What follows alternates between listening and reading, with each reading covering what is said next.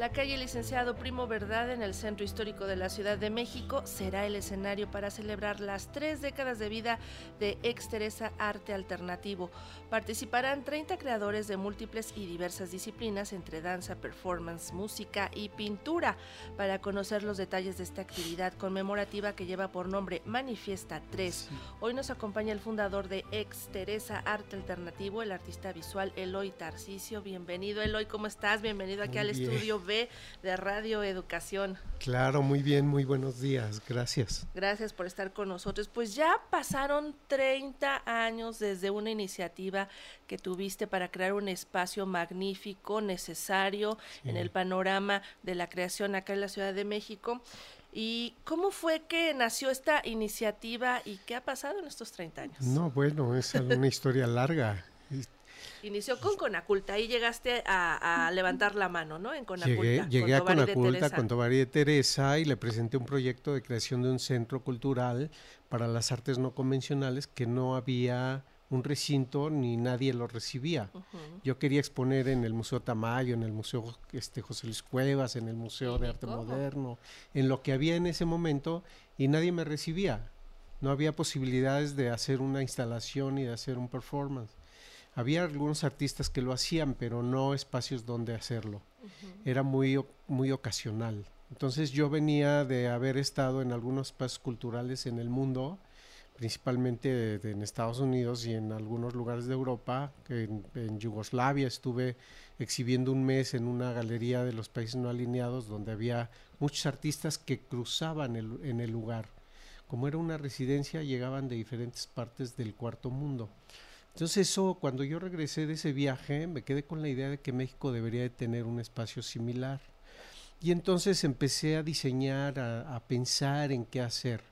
Eh, tenía un amigo, Flavio Díaz Tueme, que era director de comunicación de IBM, y entonces le decía yo, oye Flavio, ¿Cómo vendo un proyecto para crear un centro cultural para las artes no convencionales? Y él me decía, mira, si tú quieres hacer una exposición de vestido del siglo XVI, todo el mundo te va a ayudar y te van a dar dinero. Pues si quieres hacer un espacio de arte contemporáneo, de arte alternativo, de performance, de todo esto, pues olvídate. Pero vamos a hacer una estrategia, dice, ve y dile a Tobar que te dé un espaldarazo que te ayude con prestarte su oficina y yo llevo gente de dinero de varias empresas para que nos apoyen. Y entonces ese fue mi ejercicio, fui con Tobar, le dije, oye, tengo este proyecto, este, préstame tu oficina. Y dijo, a ver, a ver, a ver, leyó el proyecto, me mandó con sus asesores, este, José Luis Martínez Hernández lo leyó, le dijo que era un proyecto muy interesante y a los dos días me llama y me dice, oye, hoy no te puedo prestar mi oficina, pero te voy a comprar el proyecto. Está muy interesante, yo creo que es valioso y que vale la pena hacerlo. Y entonces me manda con Ignacio Toscano de Limba. Y Ignacio Toscano me pregunta, oye, ¿y qué lugar quieres? ¿Dónde piensas hacer eso? Dije, mira, si me preguntas qué lugar quiero, yo quiero el templo de Santa Teresa la Antigua, que esté enfrente de mi estudio. Yo lo veo diario y es un edificio que no tiene uso, que nadie lo usa. Y entonces dijo, bueno, ok, te vamos a dar ese espacio. Nada más déjame arreglar todo para que esté listo y yo te lo doy a principios del próximo año. Entonces en, en 1993 me dieron las llaves del lugar y mi primera exposición fue el 26 de mayo de 1993 y le puse manifiesto porque la exhibición en donde exhibí obra de Felipe Ehrenberg, Marcos Curtis Helen de Escobedo, tres artistas muy disruptivos en ese momento, que no le debían nada ni a la historia ni a las galerías, sino que eran muy independientes, lograron este, convertirse en mi manifiesto.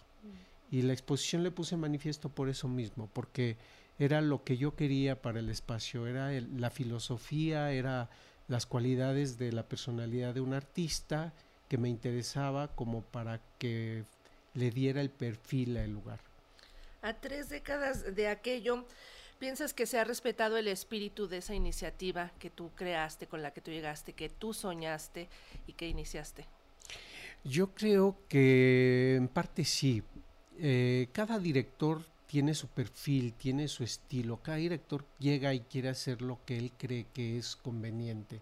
Entonces ha tenido sus, variables, ha tenido eh, sus diferentes caminos. Eh, en esencia se sigue respetando que el lugar sea para cuestiones del arte no convencional. Le llaman de arte actual. Eh, yo quisiera que fuera más versátil, que fuera más rico, que abriera más su visión hacia el mundo y hacia el futuro porque el arte cambia.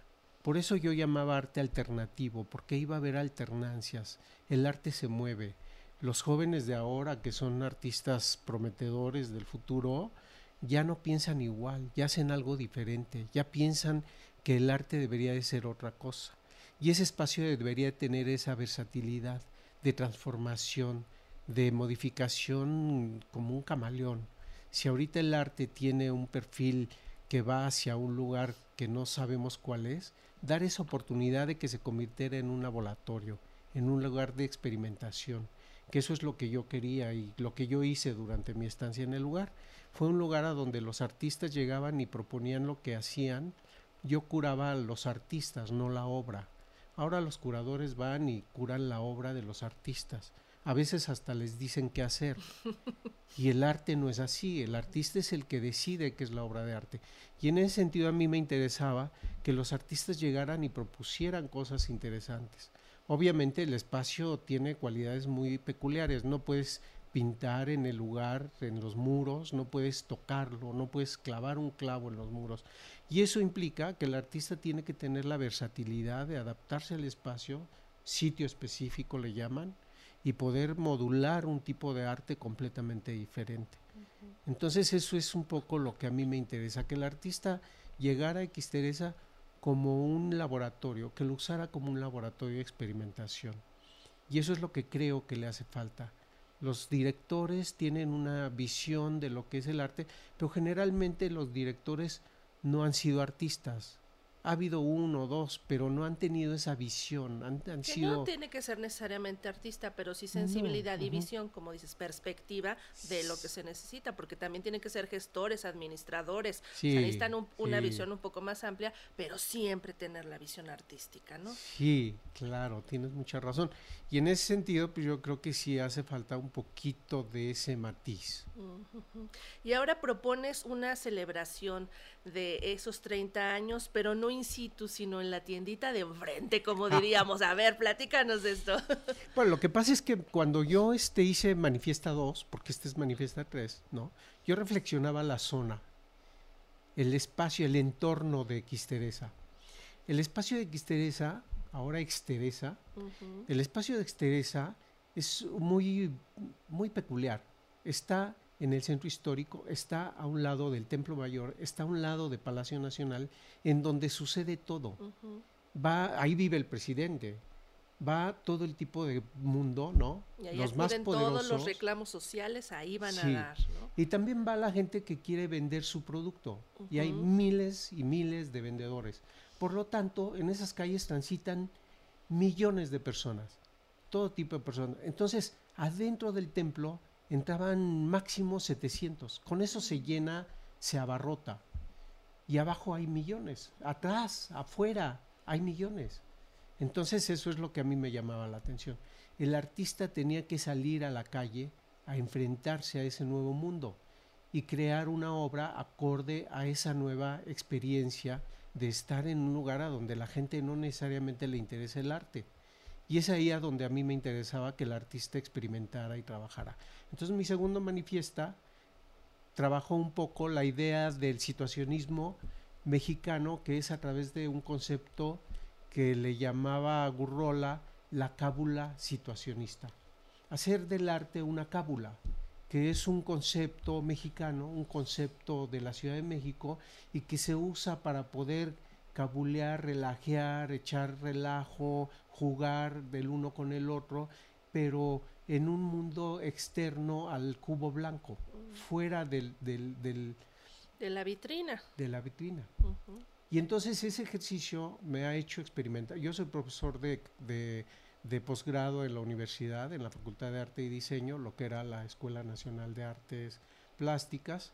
Y allí eh, lo que hago es trabajar con lo no convencional, con los chicos que llegan con la intención de hacer un arte no convencional, de trabajar interdisciplinariamente, de hacer ejercicios que van con arte expandido, que tiene que ver con instalación, que tiene que ver con performance, que tiene que ver con híbridos, con cosas que conectan unas disciplinas con otras y que no necesariamente tienen que ver con entrar a experimentar en la parte escénica de la vitrina.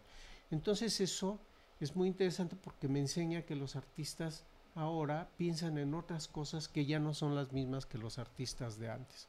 Entonces la calle se convierte en un escenario esencial, primordial.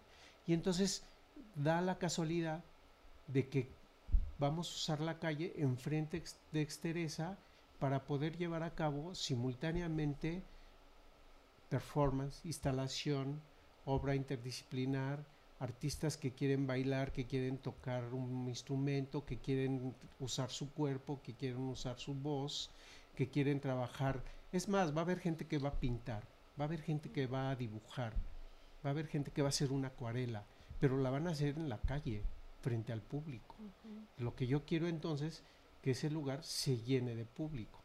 Van a vivir una nueva experiencia, van a vivir algo que nunca se les pudo haber imaginado que pudiera suceder, que pudiera existir.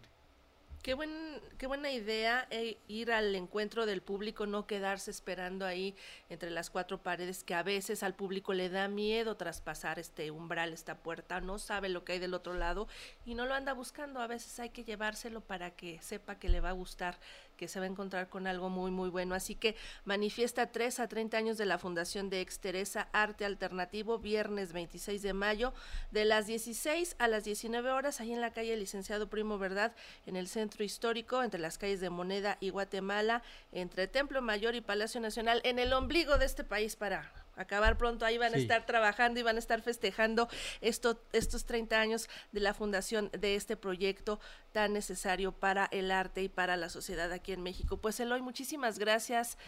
Mucho, muchas felicidades y qué bueno que, que sigan los éxitos. Muchas gracias y los espero por allá. Espero que me hayan escuchado muchos e inviten a todos los que se encuentren por ahí. Vayan todos. Vayan todos. Muy bien, Eloy. Gracias. Gracias a ti.